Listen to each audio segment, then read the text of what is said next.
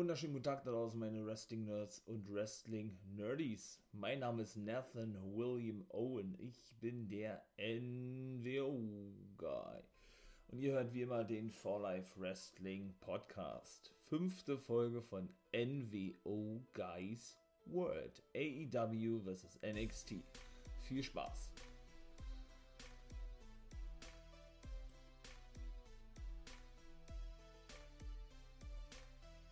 Dann geht das also mal hier, mal hier los, würde ich sagen, wa? Ein wunderschön wünsche ich euch nochmal alle, ja. Vielen Dank für das fleißige Abhören der Podcast-Folgen, gerade auch hier Being a Guy Special von NWR Part 2. Hat da alles schon gesehen. War da fleißig gewesen.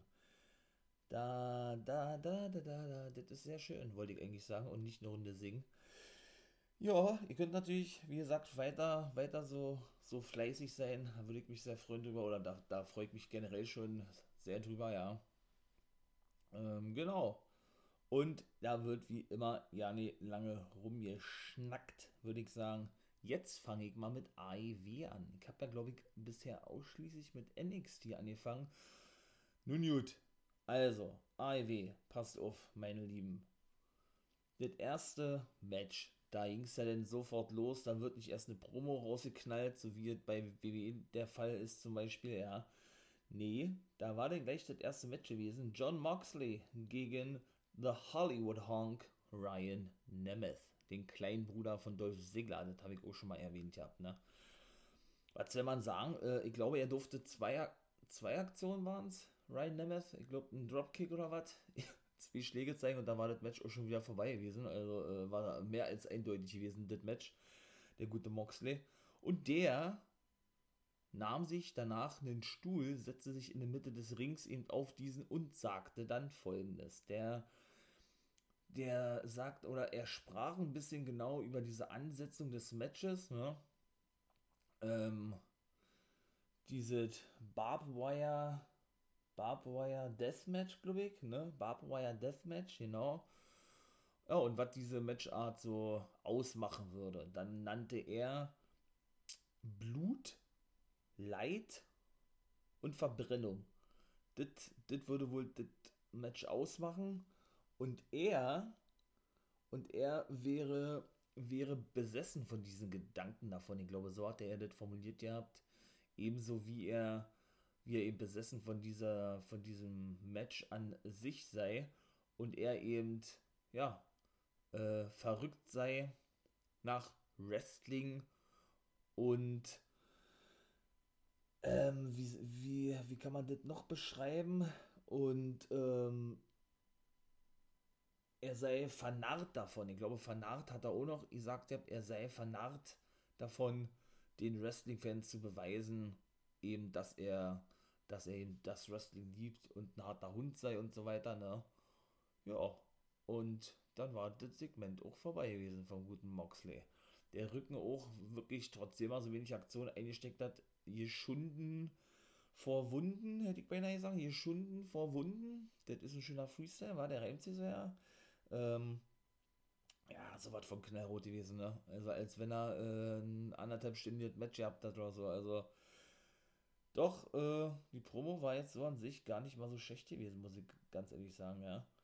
Dann, äh, ja, bitte danach, dann nehme ich gleich ein Rückmatch, äh, Rückmatch, ein Rückblick natürlich auf das Match der beiden von vor zwei Jahren. Genau, das war doch hier, ja, natürlich Kenny Omega gegen John Moxley bei All In, war das gewesen, genau. Und dann sah man Lance Archer und Ray Phoenix backstage stehen bei, äh, wie heißt er? Bei Abrahantes, John Abrahantes, glaube ich, heißt er, genau. Und das war aber wohl aufgezeichnet von der letzten Woche gewesen, ne? Die sprachen eben über ihr aktuelles Match, was eben heute stattfand. Genau. Und da sagte denn zum Beispiel der gute, ähm, der gute Lance Archer, also gut, sie bachten sich natürlich wieder selber over, das ist ja auch immer, ist ja auch ganz nachvollziehbar, meine ich mal, ja, von daher, ja, dass er natürlich das Match gewinnen werde, weil er der bessere von beiden sei und Phoenix in den, in den Arsch treten würde, glaube ich, hat er gesagt, ja. Phoenix sprach dann auf, auf Mexikanisch, auf Mexican, ja, was Archer natürlich nicht ver verstanden hatte oder versteht. Und fragte daraufhin äh, Abrahantis, was er denn gerade gesagt hätte. Daraufhin sagte er, um es mal höflich auszudrücken, so kam zumindest der Gesichts, äh, Gesichtsblick, der Gesichtsausdruck von Abrahantis rüber, sagte, dass du, also zu Ola Archer, der schlechteste Take-Team-Partner sei, sei es oder gewesen bist, den Ray Phoenix jemals hatte. Und dann hat er gesagt, ach ja, ist das so? Und dann hat er zugeschlagen. Ja, dann haben sie sich da kurz äh, durch den Backstage gebrawlt und dann war diese Promo auch schon wieder vorbei gewesen. Ja, dann hat man gesehen, ja, wie die Young Bucks mit ihren Eltern, mit Papa Buck und Mama Buck in die, in die Halle angekommen sind und erstmal ein Foto gemacht haben vor ich würde sagen, das war ein LKW gewesen, also sprich einem Transportwagen oder was. Also ähm, vor der Rückseite des, Tran des Transportwagens, wo sie eben auch selber abgebildet waren drauf. Ne? Ja, und dann war das eben auch schon wieder vorbei gewesen. Ne? Dieses kleine Segment, wenn man das denn überhaupt so nennen kann.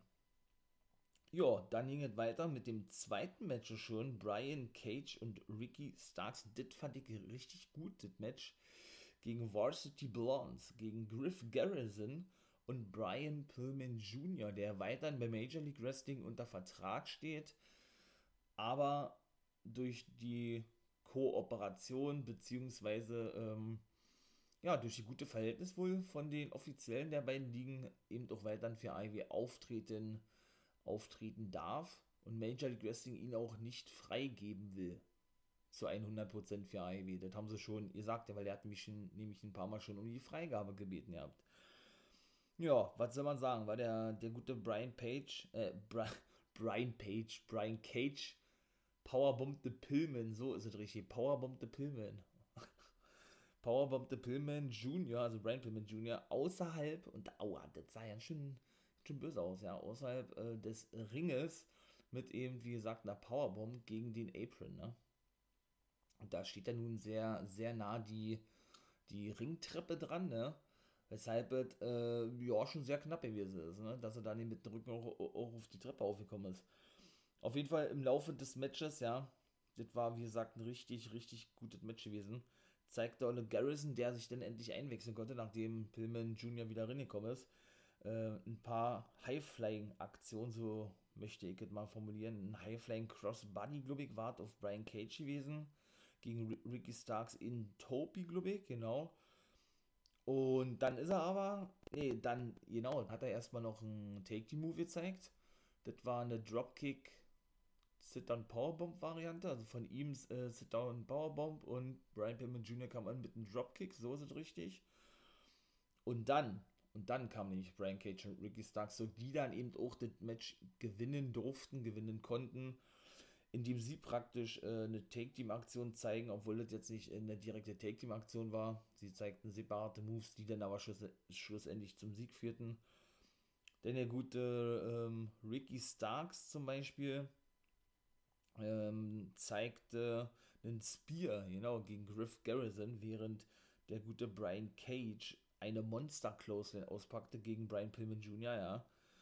Und danach dann eben ähm, seinen Finisher zeigte gegen Pillman Jr. den Drill Claw, glaube ich, nennt er ihn, ne? So ein Sit-Down Pile Driver, Sit-Down Pile Driver Powerbomb. Oder nee, Sit-Down Pile Driver. Ja, Sit-Down Pile Driver, glaube ich, würde ich jetzt sagen, ja. Und das war dann eben gewesen zum Sieg. Und dann kam ein richtig geiles Segment, ja. Dann sah man auf dem Titantron und auch unter, unter so einer Western, Western, Western Musik unterlegt, ja wie eben ein Pickup. In dem Fall aber diesmal mit Sting am Steuer, obwohl man Sting jetzt nicht gesehen hat. Gesehen hatte, man hatte nur seine Handschuhe gesehen am Lenkrad. Durch die Wüste fuhr. Und hinter ihm ähm, wieder ein Leichensack mit, mitge, mitgezogen wurde. Das war natürlich die Anspielung gewesen auf der vorherigen Dynamite-Ausgabe, als er im Test, ne, wo der Stinger im Ring stand, eigentlich ein Interview für Tony Schiavone geben sollte ähm, genau, den guten Darby Allen ja wir wiederum in dem Leichensack eben hinter sich hinterherzog, ne? Und Starks und Brian Hobbs, äh, Brian Hobbs, Brian Cage, nee, das war Will Hobbs gewesen, also Powerhouse Hobbs, ich weiß ja nicht, was mit dem ist, ja. Der war zum Beispiel schon wieder nicht zu sehen gewesen. Ähm, genau, den Leichensack schlossen und dann eben, ja, Tess äh, das Zeichen gaben, loszufahren. Und das wiederholte sich jetzt praktisch, nur dass der Stinger am Steuer saß und Darby Allen auch wirklich in diesem Leichensack drinnen saß, aber das, sollte praktisch, so habe ich zumindest verstanden, rüberkommen wie so was wie eine Neugeburt von Darby Allen, ja. Er machte praktisch den Leichensack auf, der, der, der Sting, der gute Stinger, ja. Und Darby Allen kam da auch mit, nicht nur mit seinem Skateboard bewaffnet in der Hand, sondern auch mit einer neuen Gesichtsbemalung nach draußen, beziehungsweise war er denn dort zu sehen gewesen. Ja, dann spielte die Ent oder dann kam die Entrance vom Stinger, der dann auch nach draußen kam. Und gleichzeitig zeigte er dann nach oben zu Ole Darby, der, und das war richtig geil gewesen, der praktisch äh, ja an so einem Seil befestigt war. Könnt, könnt ihr euch vorstellen, äh, ungefähr wie, wie, wie so eine Seilbahn hier auf dem Spielplatz oder so, ja, wo du dich raufgesetzt hast, kann man denn, ähm, ja, kann man denn nach unten gedüst Richtung, Richtung Ring mit seinem Skateboard. Ja, löste den Haken und attackierte dann erstmal mit dem Skateboard Ricky Starks und Brian Cage. Und der prügelte sich dann um mit Ricky Starks, zeigte dann auch äh, einen Top Rope, einen Top Rope glaube ich, nach draußen auf Starks und Drosch wie bekloppt auf den einen, während der Stinger sich wiederum Brian Cage annahm. Denn Cage war ja gewesen, der letzte Woche den Stinger eine Powerbomb verpasste und ihn praktisch, ähm, ja, jetzt nicht verletzte, da ich ja dann schon so ein bisschen Befürchtung gehabt, ne, weil er sich den Hinterkopf hielt, weil die dann nicht so richtig sauber durchgeführt wurde, aber ein Glück anscheinend, zum Glück, ähm, ja, ist er dann nicht mehr passiert.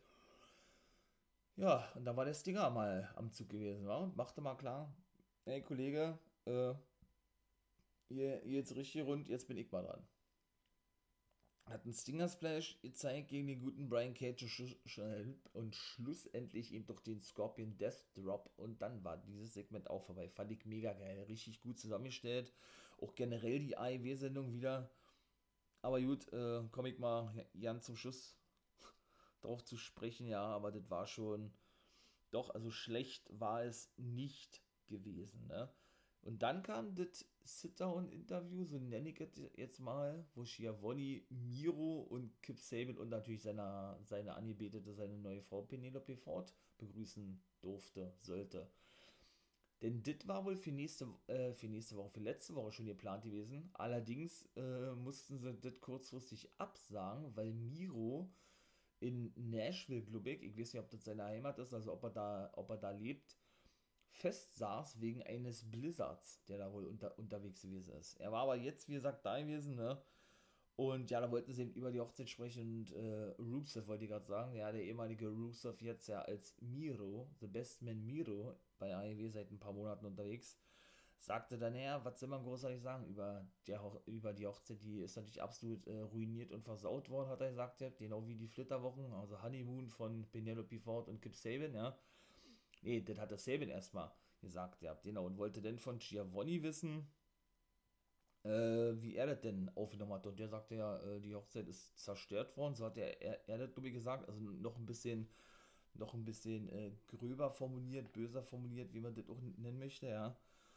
Und ja, und dann sagte irgendwann der gute Miro, sagte denn, dass er ein Match haben wollte gegen den guten Orange Cassidy, weil er weil er den auch nicht leiden könnte und äh, beleidigte den dann noch ein bisschen, ja, und appellierte denn sozusagen an den guten Chuck Taylor, wenn er doch, ähm, wenn er doch ein richtiger Mann werden wolle oder irgendwie sowas, zu ihm zurückzukehren als Butler, Butler äh, Charles Taylor. Denn er würde ihm ver er würde ihm verzeihen, aber nicht vergessen. So hatte Miro das gesagt, ja, glaube ich, ja. Und er hat aber nicht mitbekommen und er hat weitergequatscht, Miro, und hat aber nicht mitbekommen, dass da so ein Backstage-Mitarbeiter hinkam und Tony Schiavoni einen Zettel reichte. Und da stand drauf, so in klassischer alter, alter Manier, wie, wie wir das wahrscheinlich alle noch aus der Schule kennen, ja. So eine Art, willst du mit mir gehen? Ja, nein, vielleicht. Und so stand dann, ähm, so stand er denn dort eben auch drin. Und da sagte dann Ole Miro, ey, äh, genau, das ist das Problem. Damit du eben ein richtiger Mann wirst, äh, musst du dein kindisches Gehabe, also diese kindliche Sein ablegen und eben zurückkommen, hat dann das nochmal erneuert gehabt, praktisch, ja. Ähm, ach so, genau, und das war natürlich so gewesen, äh, wollt ihr ein Match gegen uns haben, so war das dann bei AEW Revolution, ja, nein, vielleicht, so war das gewesen. das ist auch festgesetzt worden, kann ich euch jetzt schon mal sagen, da komme ich später zu, zu der Matchcard. Ja, der gute Miro war dann, wie gesagt, nicht so erfreut gewesen, ja. Zerknüllte das Stück Papier, nahm es, nahm es in den Mund und kaute ein bisschen drauf rum und spuckte das dann Schiavoni praktisch ins Gesicht oder an den Körper, wie man das auch sagen möchte, ja, wie ich quasi so schön, so schön sage. Und dann war auch dieses Segment vorbei gewesen. Ja, bis dato muss man mal sagen, war zwei Matches, paar Segmente, war geil gewesen. Hat mir bis dato schon richtig gut gefallen, ihr habt AEW war und das sollte noch besser werden. Auch die ganzen News, die man noch alle so denn mitbekam während der Sendung. Ja, und auch generell schon so, äh, so verkündet wurden, ja. Da komme ich natürlich auch zu. Das war natürlich richtig geil. Und apropos News, meine Lieben, wenn ihr regelmäßig News von mir hören möchtet, News, dann ähm, geht doch mal auf meinen Instagram-Kanal, For Life Wrestling Podcast. Wie gesagt, ein Instagram-Kanal habe ich da jetzt, ne, da kommt dann immer so eine kleine Insta-Story jeden Tag online, in dem ich dann eben, wie gesagt, ein kurzes, knackiges Video mache über die aktuellen News im Wrestling-Geschehen. Wäre geil, wenn ihr da mal vorbeischauen würdet, euch das abhören würdet. Genau, vielleicht auch, auch ein Abo da lassen würdet. Das ist ja immer sehr hilfreich, soweit. Ja, würde ich mich sehr, sehr freuen drüber. Und für die, die das natürlich im Vornherein schon tun, bedanke ich mich natürlich ganz recht herzlich schon mal im Voraus, mein Lieben. So, dann geht es mal weiter. Drittes Match war. Und ich glaube, ich kann mich gar nicht daran erinnern, muss ich ganz ehrlich sagen, wann oder ob der gute Brandon Cutler überhaupt schon mal ein Match bei Ivy Dynamite hatte. Weil der ist ja nur bei Ivy Dark zu sehen, ja eigentlich so ein Edeljobber. Ich bin auch nicht wirklich ein Fan von ihm, muss ich ganz ehrlich sagen. Ja, die Entrance ist ja ganz geil irgendwie. Die, die finde ich wirklich cool. Und ist ja ähm, ein Schüler und ein sehr enger und guter Freund der Young Bucks. Ja, aber wie gesagt, äh, an das Gimmick an sich, an ihn selber, komme ich auch nicht wirklich ran. Und weiß ich nicht. Also, wann der da mal ein Match gehabt hat bei IW Dynamite, ja. Auf jeden Fall hatte der ein Matchup gegen Jake Hager und auch das fand ich sehr eindeutig. Jake Hager konnte das auch sehr zügig gewinnen, sehr eindeutig, sehr dominant gewinnen, ja. Ich glaube, ja, der hat auch zwei, drei, vier Aktionen gezeigt, wo er dann auch äh, mit dem Topi durch den zweiten Seil ist, glaube ich, draußen ein paar Aktionen gezeigt hat und das war dann eigentlich auch schon. Also mehr mehr äh, ein, High, ein High Flying Crossbody oder so war das gewesen, ja. Und das, ähm, ja, das war dann eigentlich auch schon, ja. Und nach dem Match kam dann Proud and Powerful nach draußen, so nennen sich ja Santana und Ortiz, ne? Die ja eben zum Inner Circle gehören. Und auch Wardlow, der Bodyguard von MJF und droschen dann eben auf Brandon Cutler ein. Macht natürlich die Young Bucks den Safe und Ach so, seht ihr, habe ich noch vergessen, vor dem zweiten Match zu erwähnen, natürlich, also vor Varsity Blondes und Brian Cage gab es ja einen Rückblick, genau, auf, ähm, auf, oder von der letzten Woche, sagen wir mal so, ähm, vom Inner Circle, genau. Und im Zuge dieser gesamten Storyline rund um die Young Bucks und Jericho und MJF, die ja nun die neue Nummer 1 Herausforderer auf die World Take Team Titel sind, bei Ivy Revolution am 7. März. So, und genau. Und dann ging es eben, wie gesagt, weiter. Ich hatte ja nun vorhin schon gesagt, dass die Young Bucks ja nun in die Halle kamen, ne? Und sich am, an der Rückseite der Rückfront des Lasters, des LKWs, des Transportwagens, wie auch immer, wo sie eben selbst abgebildet waren, ablichten ließen von ihren Eltern. Und genau da standen MJF und Chris Jericho. Man sah als erstes nicht, ne? Ja, die erzählten dann eben ein bisschen was von der vorherigen Woche und so weiter und so fort, ja. Und dass sie eben die Young Bucks besiegen werden. Und dann kam der Schocker eigentlich, ja. Indem man nämlich den blutüberströmten Vater sah, also Papa Buck, ja, der denn an, so schien es zumindest auch, auch bewusstlos war, ja, dann noch ein, zwei Aktionen äh, einstecken musste von MJF und Jericho. Der wurde dann gegen eben die Rückwand geworfen, ja, und die wieder sich aus dem Staub machten und sagten, dass sie eben, äh, ja, die Titel gewinnen werden. Ne? Die Bugs, natürlich, logischerweise, rannten dann äh, natürlich wie besessen Backstage, um ihren Papa zu helfen, ist ja auch ganz klar, wenn ich mal. Und ja, ruf, ähm, riefen dann natürlich einen Notarzt. Dann, ähm, dann, dann war mal hier Promo gewesen für Revolution und Elevator Tournament und all sowas, ja. Und als denn, ähm, ja, das vorbei war und man wieder zurückschaltete, war dann dieser Notarztwagen da gewesen. Papa Buck ist dann eben ins Krankenhaus gefahren worden. Nick Jackson ist mit, aber nicht Matt, der ist geblieben. Und ich glaube, Luke Gallows ist noch mitgefahren. Aber von Kyle Anderson, da war jetzt keine, nicht nur keine Rede gewesen, sondern auch nicht wirklich viel zu sehen gewesen. Also, ich habe mir jedenfalls nicht gesehen.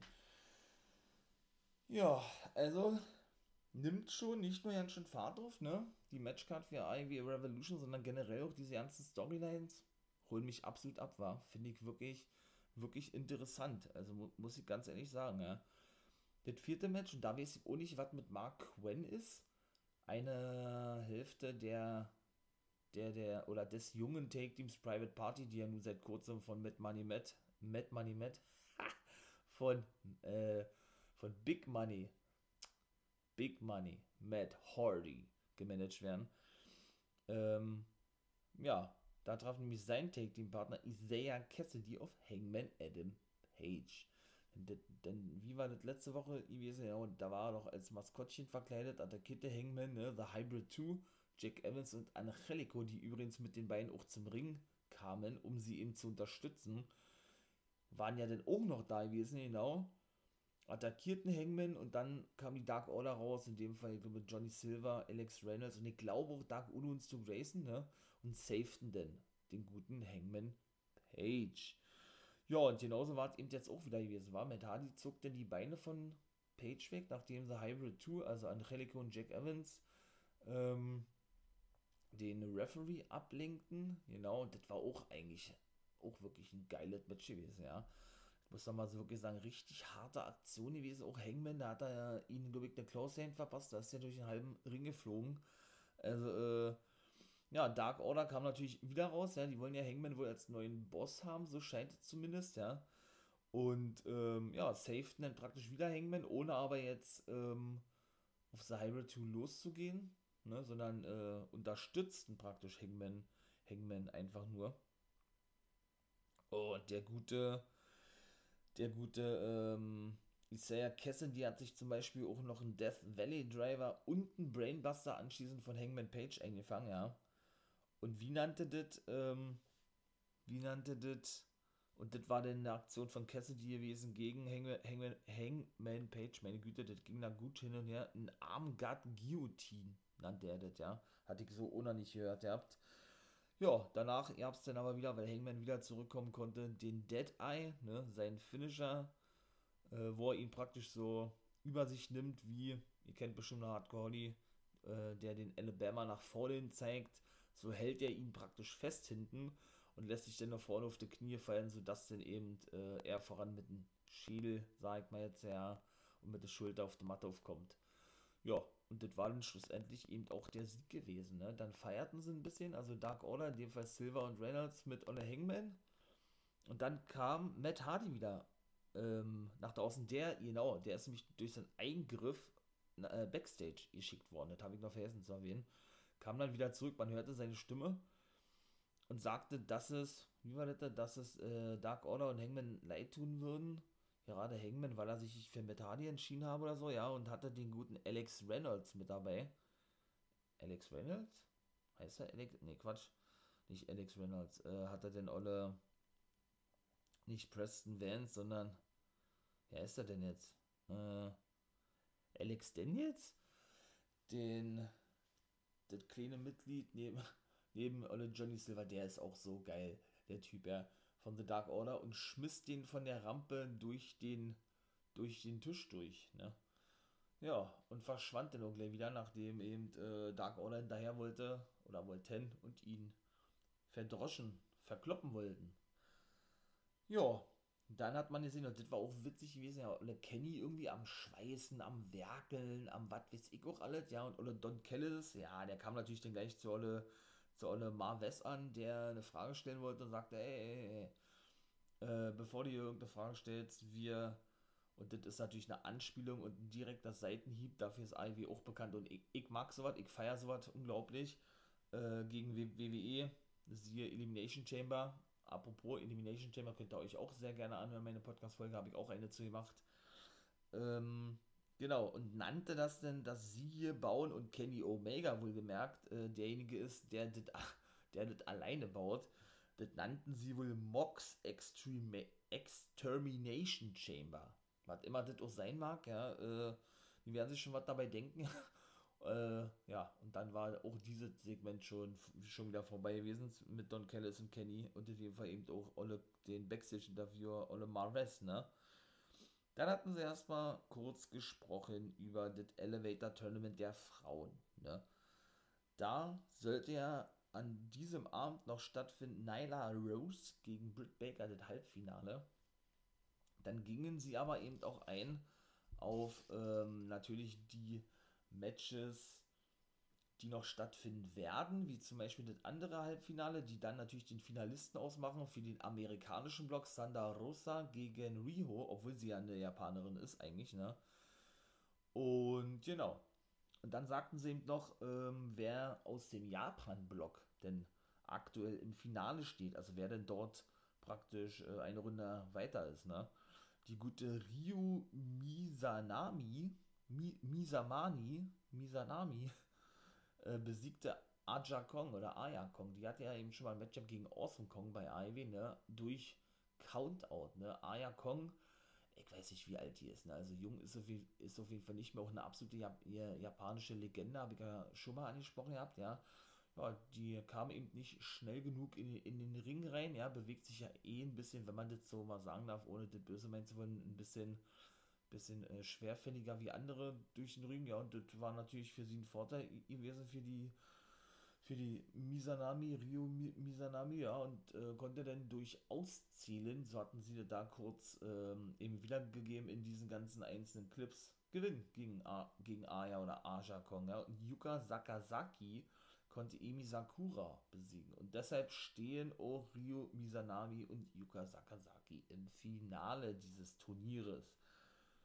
Und das wird man sehen bei Bleacher Report. Ich weiß nicht, ist das irgendein Sender von TNT? Ich glaube, das ist ein, das ist ein Spartensender, ein Ableger oder irgendwie sowas, wo eben, äh, ja, diese Matches dann zu sehen sein werden. Ebenso zu sehen, wie gesagt, auch noch Sandra Rosa gegen Rio und eben auch äh, ein 6 Women's Tag Team Match. Hikaru Shida, die ja eben als Produzentin bei diesem Elevator Turnier in Japan fungiert hatte oder fungierte äh, tut sich zusammen, also die aktuelle AEW Women's Championess, mit Emi Sakura, die eben, was ich gerade schon sagte, verlor gegen Sakazaki und gegen Mai Suruga, gegen Maki Ito, Rin Kadokura und Veni. Veni oder Veni, genau. Da bin ich mal gespannt, wie das da abgehen wird, war äh, soll ein absoluter Traum-Match sein, so wurde es ja zumindest angekündigt, ist natürlich ganz klar, wird natürlich hyped ohne Ende, alles ist so verständlich manchmal, ja. Von daher. Und jetzt muss ich wirklich sagen, jetzt komme ich mal zum fünften Match, ja. Also, äh, da war ich ja absolut begeistert gewesen, war. Ich habe ja nun schon mal gesagt, ja, die IW Women's Division ist ja nicht meine, ist auch für mich nicht die stärkste Women's Division im Wrestling-Business. Für mich ist die ist die Knockout Division von Impact Wrestling die beste, für mich persönlich. Aber das Match, muss ich sagen, war das Match, das, äh, das Match des Abends gewesen. Also ich muss, ich muss wirklich sagen, das hat mir richtig gut gefallen. Nyla Rose gegen Britt Baker, eben das Halbfinale, was ich ja zuvor schon sagte, ja. Das ist genauso wie ich ja eben schon auch beim letzten Mal sagte, dass Serena Deep gegen, wen ist da angetreten? Oh, gegen Rio, ne? Genau, deshalb ist ja weiter gewesen, genau, eben auch schon das beste Match gewesen ist, ja. Also auch, ich bin ja, wie gesagt, äh, absolut das Rina Deep-Fan, weil ich eben von ihrer Athletik absolut begeistert bin, ja. Also äh, man braucht sich die Frau, die Dame nur anschauen, ne. Und dann erinnere auch, äh, ja, wie sauber sie die Aktion durchführt und generell, das ja, Gimmick ist geil, äh, ja, das ist wirklich für mich so ein Gesamtpaket, was ich eben auch bei allen Frauen bei AEW sehen möchte. Nun gut, ähm, und genau, dieses, dieses Halbfinal-Match zwischen Nyla Rose und Britt Baker, das war wirklich, doch, das war wirklich gut gewesen. Und Olle, Olle Rebel, not Reaver, haben sie auch diesmal gesagt, ja, ja sonst hieß es ja immer Reaver, not Rebel, jetzt war sie Rebel, not Reaver. Äh, wollte dann in das Match eingreifen und wie war das? Äh, Nyla Rose sah das aber, verpasste ihr dann einen Jokeslam auf dem Apron, also sie blieb dann dort auch liegen, weil dann äh, natürlich noch weitere Aktionen folgen sollten. Dann hat sie, dann hat sie selber Britt Baker noch einen Jokeslam verpasst gehabt. Und ähm, wenig später, als denn die gute Rebel oder Reaver oder Rebel Nut Reaver äh, nochmal eingreifen wollte, hatte sie dann praktisch äh, so ein so ein Roll-Up Senton, kann man den so in der Ringecke ihr verpasst und dann war sie, dann war sie wirklich erstmal raus gewesen. Und wie oft nicht Britt Baker, ich glaube zwei oder dreimal war gewesen, ihren äh, Aufgabegriff mit ihrem Handschuh da, ja, äh, ansetzte gegen Nyla Rose das aber immer nicht durchging, ne?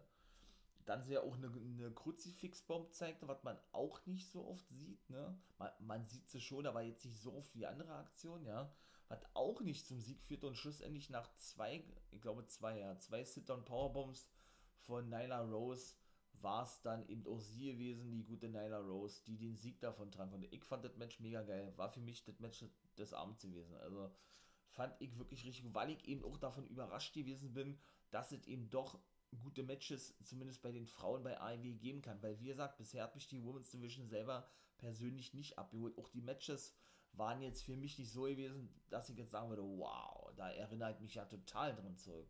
Ja. Ist ja auch egal, ist die Geschmackssache, war. Von daher, ja, dann gab es natürlich noch ein kleines Hype-Video, ne? Von FDR und Jurassic Express, weil die nächste Woche nämlich ein Match haben werden. Ein Sechs-Mann-Take-Die-Match sogar, was ich auch schon letzte Woche sagte.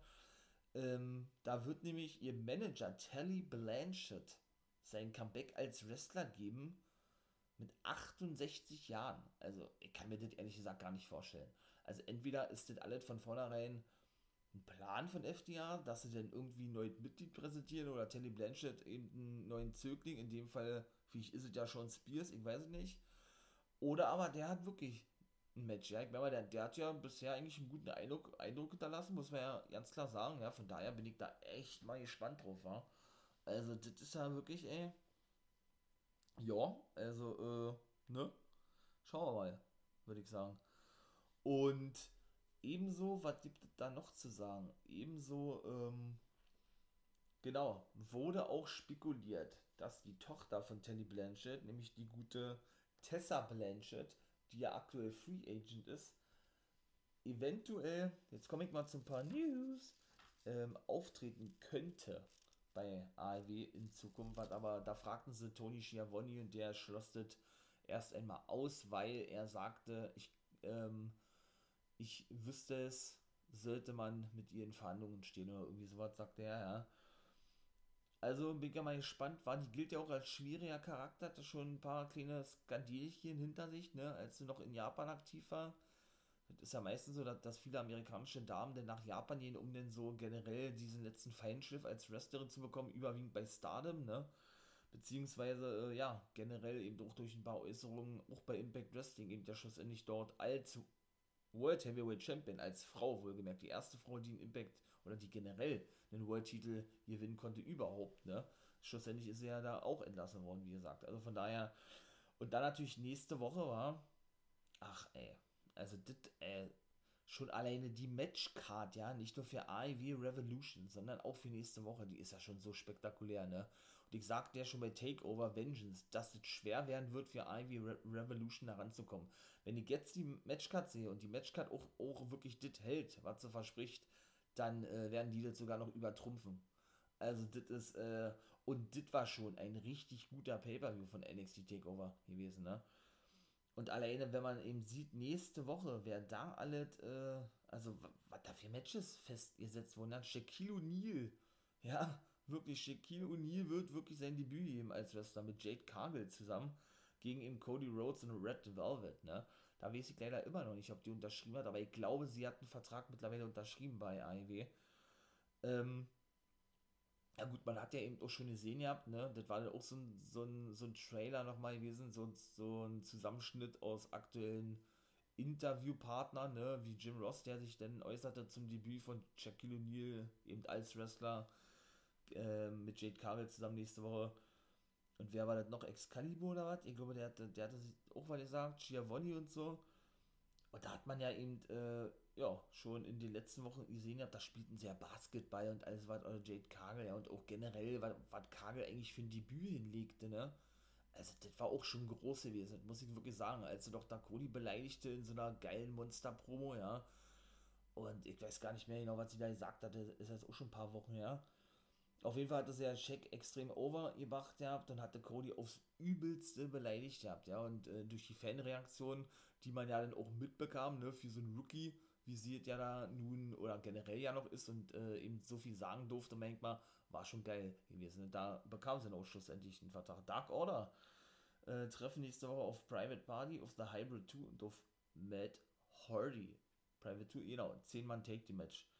So, wart gewesen. Und ähm, Preston Vance, ne, also ein weiteres Mitglied von der Dark Order, trifft auf Max Kester in einem Face, Face of the Revolution Ladder Match, also so ein Qualifikationsmatch für dieses spezielle Ladder Match bei Ivy Revolution, wo ja bisher qualifiziert sind, oh, bekomme ich das noch zusammen, Pentagon Junior, Cody Rhodes und wer, wer war der dritte bis jetzt gewesen? Ja, komme ich bestimmt noch drauf. Auf jeden Fall hatte auch Tony Schiavone, um ein paar weitere News noch einzubringen, ja, ihr sagt, ihr habt doch schon angedeutet, ihr habt das im letzten Qualifikationsmatch, was ja dann eigentlich auch nächste Woche stattfinden müsste, war, weil Revolution ist ja dann gleich, äh, es zu einer Überraschung kommen kann, also zu einem Neuling. Da bin ich ja mal gespannt, war. Und eben eine Pressekonferenz von MJF und Chris Jericho wird es nächste Woche auch geben. So, dann legt man noch mal kurz auf die Matchcard ein. Ach so, News, natürlich News, mein Lieben. Ähm, ich habe so kurz in der Insta-Story angesprochen, ja. Oder nee, ich sag das mal hier nicht. Geht mal, ähm, genau, wäre sehr geil. Geht mal auf äh, meinen Instagram-Kanal rauf, da habe ich sie mich angesprochen gehabt. Und dann gehe ich da vielleicht äh, beim nächsten Mal nochmal exklusiv drauf ein. Machen wir das doch so. Äh, dann, wie gesagt, geht mal kurz auf die Matchcard ein bei Revolution. Hikaru Shida wird ihm den Sieger aus diesem Elevator-Turnier herausfordern. Ja, Matt Hardy trifft auf Hangman Adam Page. Dann gibt es eine Casino Take Team Royal oder Royal Beer Country, die scheinen wohl auch unterschrieben zu haben, so wie es aussieht. Auch ein geile Take Team eigentlich. Ja, dann Dark Order. Aber sowohl Stu Grayson und Evil Uno als auch Alex Reynolds und ähm, Johnny Silver, genau, Proud and Powerful, also Santana and Ortiz, Private Party, The Butcher and The Blade und Top Flight sind bisher alle bestätigt. Da werden aber, denke ich, noch ein paar mehr mitzukommen. Ja, dann natürlich Take Team Titelmatch, ne? Chris Jericho und MJF gegen die Young Bucks. Ebenso Miro und Kip Sabian sind, ist jetzt auch festgesetzt worden. Also viele Take Team Matches, ja, gegen Chuck Taylor und Orange Cassidy. Und eben, ja, da freue ich mich auch schon drauf, ne? Logischerweise auf das Comeback im Ring des Stingers an der Seite von seinem Zögling, Schützling Darby Allen, die eben auf Ricky Starks und auf Brian Cage treffen. Mensch, jetzt muss ich mal kurz überlegen. Genau, das ist ja, ein Street Fight, so ja, ne? Ja, und dann eben der Main Event, ne? John Moxley bekommt erneut ein Titelmatch gegen Kenny Omega. So, mein Lieben, jetzt also der Main Event, wie gesagt, der Ray Phoenix. Und das ist ja auch mal so geil, war, wie Josh Matthews das, mal ansagt. Josh Matthews, hä? Äh, der ist ja nur bei Impact Wrestling. Ach Mensch, jetzt bin ich da wieder hier durcheinander hier kommen. Mensch, wie heißt er denn? Äh, weiß ich nicht. Auf jeden Fall sagt er mal hier, Ray Phoenix. Ja, schon. Charles Robinson wollte ich gerade sagen, da war jetzt blöde. Wie heißt denn der jetzt? Josh Matthews ist bei Impact. Und er heißt, äh, die Gesicht habe ich vor Augen, aber mir fällt der Name gerade nicht ein. Das ja nicht. Naja, auf jeden Fall muss ich mich, glaube ich, korrigieren, meine Wrestling-Nerds und Wrestling-Nerdies. Ich glaube, der Main-Event war natürlich äh, das beste Match gewesen war. Und ich werde hier jetzt auch, sehe gerade, ich bin jetzt schon bei 40 und gleich fertig, äh, zwei Folgen mal ausnahmsweise machen auf dem Freitag. AEW vs NXT.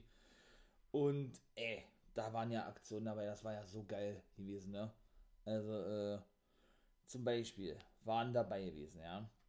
ähm, eine ganze Job-Serie eigentlich von Phoenix gegen, äh, gegen Olle Lenz Archer, aber das machte den ja nicht aus. Nö, nö. Der blieb einfach stehen, verpasste Phoenix selber den, den Job, ja. Ging dann aufs dritte Seil, ja. Und ihr müsst euch vorstellen, wie der Undertaker, ne, balanciert dann ein bisschen auf dem Seil rum, nur dass der Taker eine praktisch mit, ja, äh, ähm, ja, den nennt man ja einfach Seiltanzen, mit seinem Arm praktisch auf den, auf die Schulter oder auf den Arm des Gegners praktisch äh, angesprungen kommt und auf den einschlägt und der dann zum Boden geht. So. Und bei Archer ist es wiederum so, der hält die ganze, ganze Zeit den Arm fest und zeigt dann praktisch auf seinen Gegner einen, einen Moonsault. Ja, so ein Riese wie Lance Archer, also einfach nur geil. Einfach nur geil, dieser Typ, ey. Und der hat ihn auch wirklich dominiert nach Belieben, war der, der gute äh, Lance Archer gegen Phoenix. Bei Phoenix, natürlich kam Phoenix zurück, ja, keine Frage. Aber zum Beispiel geil gewesen ist, äh, war, dass als Jake Roberts praktisch Archer äh, aufmuntern wollte, so da, komm nach oben, komm nach oben, äh, sprang Ray Phoenix eben über Jake Roberts äh, mit einem High Cross Buddy mit einem Top Rope Somersault auf den guten Lance Archer auf. War, ist zum Beispiel auch so eine geile Aktion. Aber da waren generell so viele geile Aktionen mit bei gewesen. Ja, von einem Diving Footstomp von Phoenix. Und dann auch, wie gesagt, die sind dann auch nicht immer lange liegen geblieben oder so. Ja, der Ding dann nach Schlag auf Schlag. Also der kam dann auch relativ zügig zurück. Olle, Olle, ähm, na, Olle, Olle, Olle, Olle Archer, genau und äh, zeigte dann auch noch eine Aktion. Olle Phoenix war, war dann mal wieder am Start gewesen, ja. Denn der zum Beispiel war dann wiederum auf dem Seil gewesen, ja. Und äh, Archer hing praktisch in dem Seil drin, weil er nämlich Phoenix einen Big Boot verpassen wollte. Und seine Beine waren, waren praktisch, äh, ja, äh, hingen dann im zweiten Seil drin und Phoenix ging dann eben aufs oberste Seil und er ist ja dafür bekannt eigentlich, ja, dass er denn da immer so lang balanciert, ne? Der gute äh, Phoenix. Im Gegensatz zu Archer, der sich ja, wie gesagt, an seinem Gegner festhält. Also sprich, äh, den Arm ja die ganze Zeit festhält, was ich gesagt und dann auf seinen Gegner gesprungen kommt. So ist es ja bei Phoenix denn eigentlich, dass der dann immer nach draußen springt. In dem Fall hat er dann aber ähm, Lance Archer einen Kick verpasst, ne, weil der nun, wie gesagt, im dritten Seil hing. Das ging aber immer noch nicht durch, das anschließende Cover, ja. Da hat er auch noch hier so zwei Rollen rückwärts gezeigt und ein RKO, also sprich ein Rolling Cutter nannten sie den, glaube ich, ging immer noch nicht durch, das Cover. Und dann kam der gute Lance Archer zurück mit so geiler Aktion, ja. Zum Beispiel ein Fisherman's Buster vom dritten Seil. Müsst ihr euch vorstellen, wie den, äh, wie die, wie von der Samoan Submission Maschine, mal gucken, wann der wieder aktiv in den Ring steigen wird. Oder Samoa Joe, der, der hat ja, äh, ja, gerade ist er mir doch noch eingefallen. Wie heißt sein Finishing Move. Äh, naja, auf jeden Fall nimmt er, nimmt er ihn dann praktisch so vom dritten Seil hoch, ja, und hält da praktisch die Beine fest. Olle, olle Samoa Joe, genau. Nur, dass man dann eben beim Fisherman Buster praktisch so was wie ein Brain Buster zeigt, ja, während Samoa, also, ne, so einen praktisch eingedrehten Suplex, während ja Samoa Joe den nach hinten fallen lässt.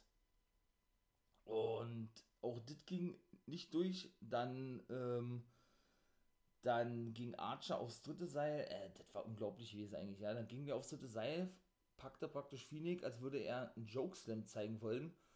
Hob ihn dann aber mit nach oben auf dem dritten Seil und wollte eine Aktion zeigen, ja. Und Phoenix zeigte dann wiederum gegen Archer einen Spanish Fly. Also, das war, das war echt krank gewesen. Und das sind wirklich wohlgemerkt Matches in einer normalen AEW Dynamite Ausgabe. Das muss man sich mal vorstellen, ja. Also, das ist also schon wirklich geil, muss ich ganz ehrlich sagen. Ja, und dann war dann auch das Match vorbei gewesen und Lance Archer konnte gewinnen, indem er nämlich den Pound zeigte, ne? Indem er praktisch so ein, ähm, ja, praktisch mit, mit einem mit einem Schultertackle, einen, einen Schulterblock eingesprungen, eingerannt kommt, wie man das auch nennen möchte, ja. Anschließend dann noch äh, eine Buckelbomb zeigte, die ja Seth Rollins sehr gerne auspackte, wo er unter anderem Stinger verletzte weil ich ja auch schon mal sagte, bei, in der WWE, bei Monday Night Raw damals. Und anschließend zeigt er dann noch den Jokeslam gegen den guten äh, Phoenix. War der Jokeslam gewesen? Ja, und dann noch sein Finisher, also vier Aktionen hintereinander. Phoenix äh, lag und, und lag da schon wie tot und talk, talkete schon ohne Ende, ja. Wobei der Körper von Archer auch, so wie bei Moxley, weil ich zum, zu Beginn sagte, ganz schön rot gewesen ist, ja. ah, ich weiß nicht, wie der Finisher heißt. Äh, den hat er praktisch hochgenommen wie ein Border-Toss von Hernandez, falls ihr das kennt von Impact Wrestling, hat ihn praktisch, äh, ja, hat ihn dann praktisch äh, mit dem Gesicht voran äh, über seinen Kopf nach vorne geschmissen mit so einem so einem Front Face Slam oder sowas, ja. Und das war auch schlussendlich der Sieg gewesen. Und das war wirklich richtig geil gewesen. Also das war dann doch das beste Match gewesen. Da muss ich mich dann doch ein bisschen korrigieren, meine Lieben, ja. So, das war mit Part 1, war eigentlich nicht geplant gewesen, aber mache ich jetzt mal, ich beende jetzt nämlich die Folge mit bei 45 Minuten knapp. In diesem Sinne, bleibt dran, Part 2 folgt. Ihr wisst, was kommt. Wunderschönen Tag euch da draußen. Too sweet in die Runde und wie ich ja jetzt äh, bei, ja, zuletzt mal so schön sagte, became oder become a